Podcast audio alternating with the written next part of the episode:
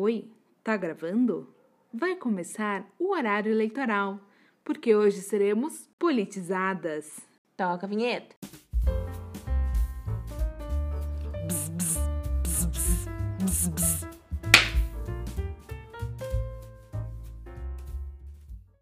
É isso aí, gente. Estados Unidos, eles estão tentando eleger o seu presidente com muito sacrifício, suor e lágrimas. Porque que palhaçada é aquela, né? Hoje aqui, a gente tá gravando sexta-feira, dia 6 de novembro. Uhum. Aparentemente é hoje que sai o resultado, né? As eleições, né? O último dia de votação já, já foi há três dias atrás, que foi dia 3. Inclusive os que chegaram pelo correio, né? E eles estão na tentativa, desde o dia 3, de contabilizar todos os votos. Porque eu não sei se vocês sabem, mas nos Estados Unidos a eleição, o voto é por papel. Não é igual aqui no Brasil, que é na urna eletrônica. Você vai em um dia só de votação, vota e já sai o resultado no mesmo dia. Lá não, lá é por papel. Tem as eleições antecipadas, ou seja, então a galera começa a mandar voto lá em quase janeiro, é... fica mandando voto. E aí o voto vai chegando e aí eles têm que contabilizar todos esses votos que chegam por correio. Não, por começo de conversa a gente parece a Nazaré tentando entender essa eleição dos Estados Unidos, né?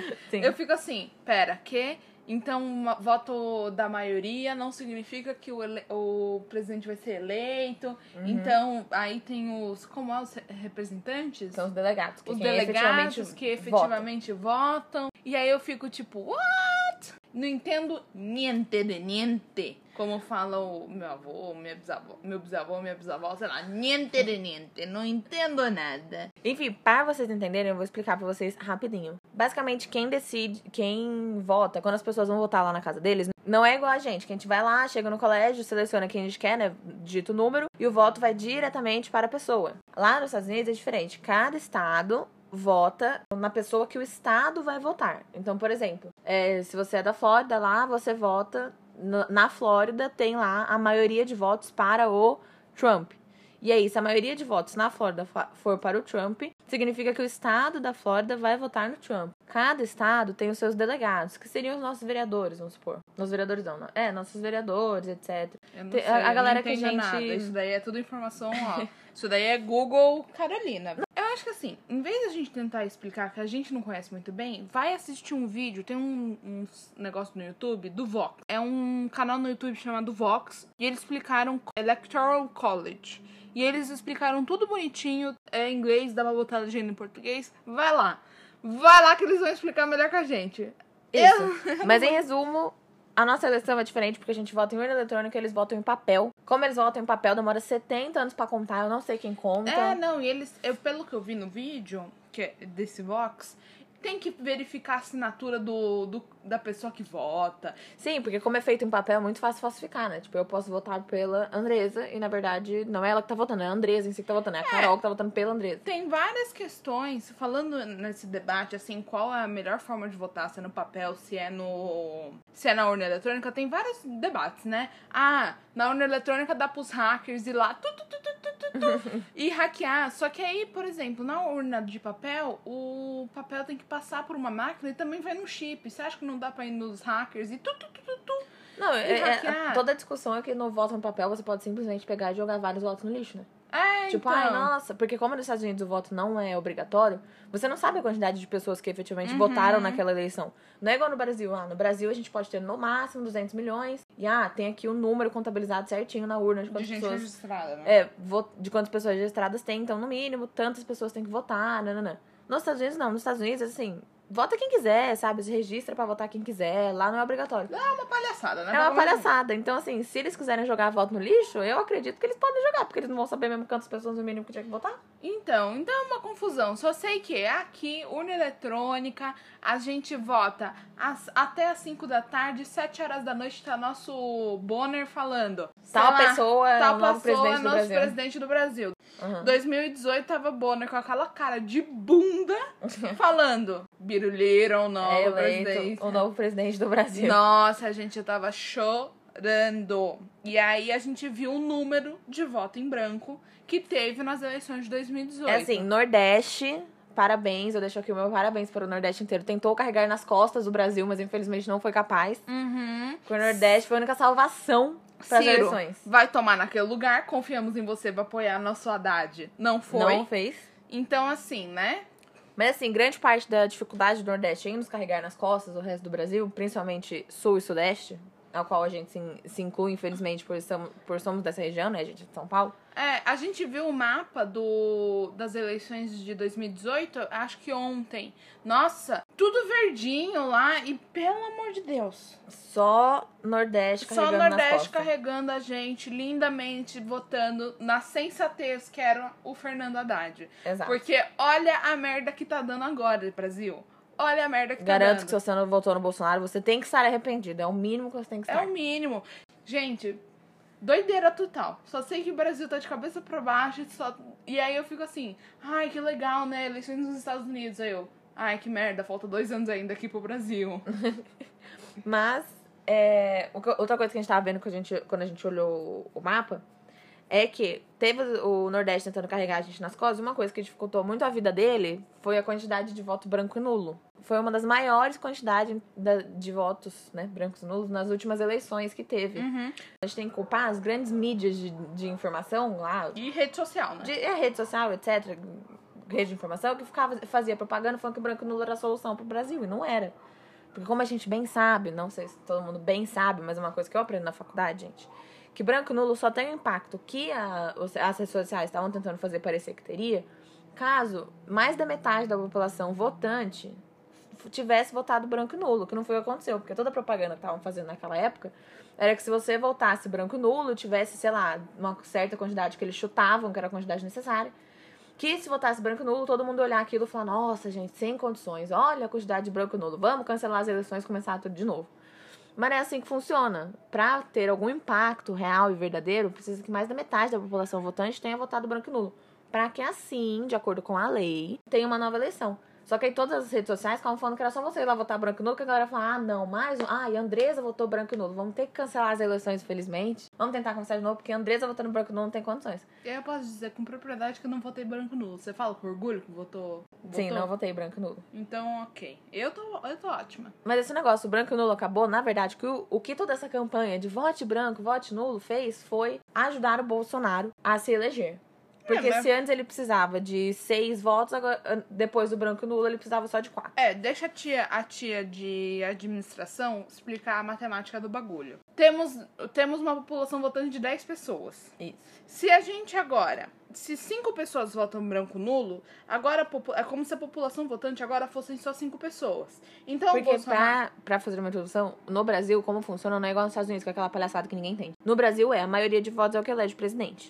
Continuando a aulinha da tia Charo... é, Chiroquinha? Sei lá. É, eu ia falar piroquinha.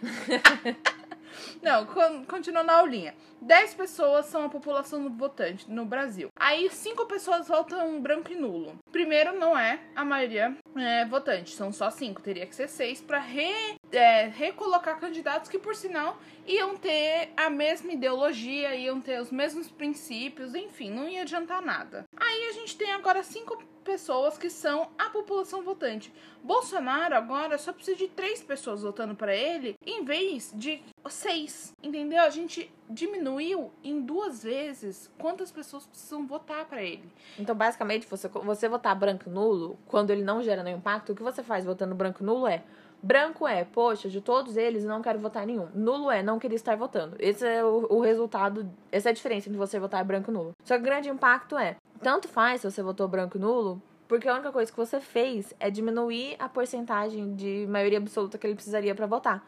Agora ele não precisa que 60% da população vote a favor dele, ele precisa só de 40%. Então vamos lá, gente. Ano de eleição aqui, aqui no país, porque nos municípios vão ter eleição. Para prefeito. Para prefeito, pelo menos em São Paulo, não sei nos outros lugares. Uhum. Vamos lá. Quem é o nosso top 3? Russomano, Covas. e Boulos. Isso que aí. top 3, minha gente? Que top 3? Que top 3? Tá realmente muito difícil decidir e não tá, não tá bom para ninguém. Não tá bom. Porque assim, Russomano é o nosso Bolsonaro paulistano. Uhum. Covas é o nosso Amoedo paulistano. Sim. E o Boulos é o nosso PT. É, o Boulos seria a nossa, a nossa única representação da esquerda. Mas atualmente, Boulos não está entre o. Assim, ele tá no top 3, mas ele não tá entre a maior intenção de voto. É tipo assim, top 3 é assim, tá 20%, 20%, 8. É, são as, Esse é o tipo, top os oito são pessoas que não estão nem perto da chance de ser eleitos, porque a, porcent- a intenção de voto deles é muito pequena. Só uma declaração, a gente olhou essa- esses números, são de tipo umas duas semanas. A gente não tá olhando quanto, quanto foi hoje, então. Assim, mas pelo que eu olhei, eu dei uma olhada ontem nos noticiários. É. E pelo que eu estou observando, o Russomano continua em segundo lugar. Bruno Covas ainda está em primeiro. Ah, então, quando eu olhei da última vez, Bruno, o Russomano ainda tava em primeiro. Vamos lá, Então. Russomano. Odeio esse cara. Não apoio. Não apoio, de certa maneira, esse cara, porque esse cara apoia Bolsonaro. Então, qualquer pessoa que apoia o Bolsonaro é meu inimigo. E qualquer pessoa que tenha o mínimo de conhecimento de direito do consumidor também odeia o Russomano. Porque, gente, eu faço direito. E aí eu tenho aula de direito do consumidor. E aí eu fico vendo aquele programa do Russomano onde ele vai sair no soco com qualquer supermercado que existe no país, principalmente em São Paulo, ele fica enchendo o saco de todos os supermercados. E aí me dá um pouco de ódio, porque eu percebo que ele não sabe nem ler o código de, o código de consumidor, do qual ele tanto defende e tenta defender a população. Não, sabe o que me irrita? Hum. Não é nem ele não saber o, o código do, do consumidor. Às vezes não é nem ele. É, ele. Encher o saco encher de o todo saco pequeno consumidor. do pequeno É, consumidor. consumidor não não, é nem ele ser apoiador do Bolsonaro. Não. É ele usar o face shield sem a máscara, porque mostra mais a cara dele. Eu não gosto de ver a cara dele. Aquela cara rugosa. Hum. Aquela cara de tô murchando. É, é assim, quem apoia o Bolsonaro tem cara de que tô murchando. Uhum. Assim, tô, tô decaindo. Tô. Sabe aquele episódio do Bob Esponja? No qual ele entra no tanque da Sandy Aham. e aí ele começa a secar? essa é a cara do Bolsonaro, essa é a cara do Russomano. Ai, gente, uma coisa que eu estava perguntando ontem. Me deu cinco minutos de epifania. E aí eu fiquei pensando lá, fiquei, será que as pessoas que têm, por exemplo, 1% de intenção de voto, Toda 2%, eleição. toda eleição, assim, eles nunca aumentam. Se eles ficam na casa deles, real pensando que eles vão ser eleitos. Porque será que eles têm uma equipe que fica assim, eles estão sentados, por exemplo, sexta-noite, pensando, nossa, fazendo planos de como conseguir nessa reta final das eleições, porque é daqui duas semanas, né? Como que eles vão fazer nessa reta final, a intenção de voto deles subir, sei lá o quê? Será que não tem ninguém que chega pra eles e fala assim, cara, Vai tirar umas férias. Aproveita, sabe? Descansa, aproveita essas duas semanas de paz. Não, que nem porque você o- não vai ser eleito. Que nem o Mamãe Falei, que agora eu, eu acompanho, fica postando. Esse Mamãe Falei fica tipo, não, porque bolos, covas e Russomano é tudo esquerda pro Mamãe Falei. Não, bom como a mamãe falei, é ele de direita, né? Mas, por exemplo, o mamãe falei é um bom exemplo. Ele tá com sei lá quanto porcentagem de votação de voto. 1%, intenção de voto, 1%, 2%. Então, o- ele faz parte do grupinho do Dom. Não, tá só os inscritos no canal do YouTube deles que vão votar nele. Gente, então recados finais. Vote consciente, pesquise as propostas do seu candidato. Pelo menos lê do seu candidato inteiro, vai. Vamos lá, vamos fazer esse esforcinho. É tipo cinco minutinhos de leitura. Se você está pensando em votar branco e nulo, por favor, pense bem na sua escolha, veja se vai valer a pena, veja se não é melhor você escolher um candidato que você acha que possa representar os seus interesses, ao invés de votar o branco e nulo. Mas, se você está pensando em votar branco e nulo, pense nas suas opções com a nova informação que eu te dei deste podcast, pense se valeria a pena, se é interessante, ou se você só não vai estar contribuindo para que uma pessoa que você não quer seja realmente eleita. Exato. E aí chega, sei lá, Covid-20. E aí a pessoa fica fazendo cagada. Exato, então é uma coisa a se pensar, será que o branco nulo realmente vai valer a pena, ao invés de você dar o voto para outra pessoa? E assim, todos nós somos Nazaré, tentando entender essa bendita eleição dos Estados Unidos. Eu deixo aqui o meu Força Guerreiro pros Estados Unidos, enquanto eles tentam fazer a votação dos votos deles e descobrir quem é o presidente deles. Somos aqui fortes apoiadores de Joe Biden. Fortes não, mais ou menos. Assim, entre ele e Trump, eu prefiro o Joe Biden, mas também ele não é muito bom, Mas, não. é, Ele quer, ele quer comprar nossa Amazônia, então... é. mas aqui, eu só quero ver, na verdade, apoio Joe Biden pra chegar na confusão do Bolsonaro. Pra chegar assim no momento em que Bolsonaro não sabe se vai lamber bola dos Estados Unidos, porque é a pátria que ele mais ama, ou se vai continuar lambendo bola do Donald Trump, que não é mais o, o presidente dos Estados Unidos. Porque aí se ele ficar assim, não, foi injusta essa eleição, aí fica de. Fica feio, né, pros Estados Unidos. Ele fica. Hum. Enfim, galerinha, é isso. Olha, gente, desculpa se o áudio desse, desse episódio ficou ruim. A gente tá com complicações, a gente teve que gravar de manhã. E aqui tem a obra de Santo Cristo em todos os cantos da onde a gente mora. Então, assim, a gente queria agradecer a paciência. Beijo no coração. E é isso. Você achou que era o final do episódio, mas não é. Estou aqui com a errata do episódio. Acabei de pesquisar ontem no G1, dia 5 de novembro de 2020, saiu aqui. Pesquisa Datafolha em São Paulo. Covas está com 28%, Russomano está com 16% e Boulos está com 14%. E França, nossa, França, surgiu aqui novidade, está com 13%, tá? É só isso, gente. Informaçãozinha a mais.